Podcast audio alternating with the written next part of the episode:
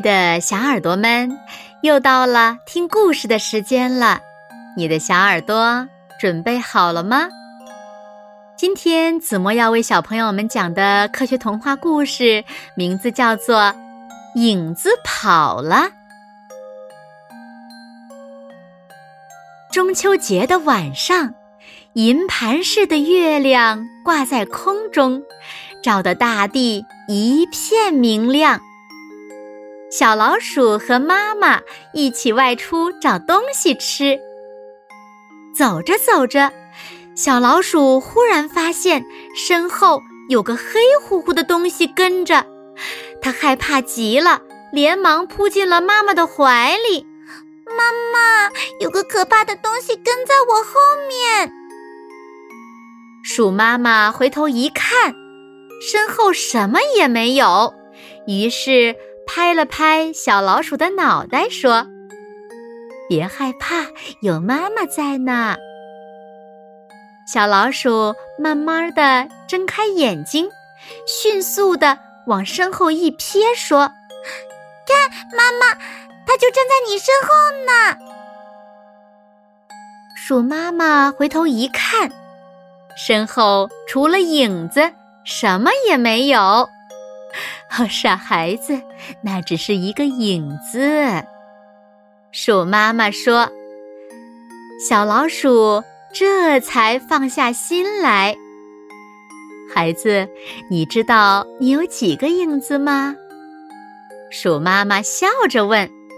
小老鼠想都没想就说：“一个。”鼠妈妈说：“那可未必哟。”待会儿我给你变出三个影子来，啊，三个影子！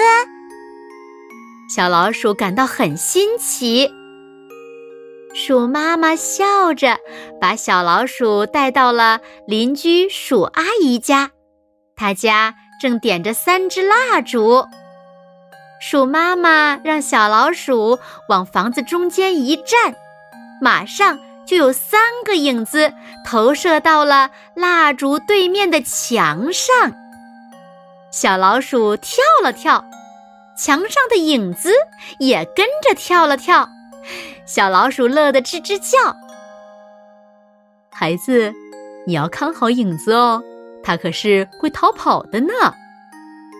鼠阿姨见小老鼠对影子这么感兴趣，就想逗逗它。真的吗？小老鼠不相信，影子怎么会逃跑呢？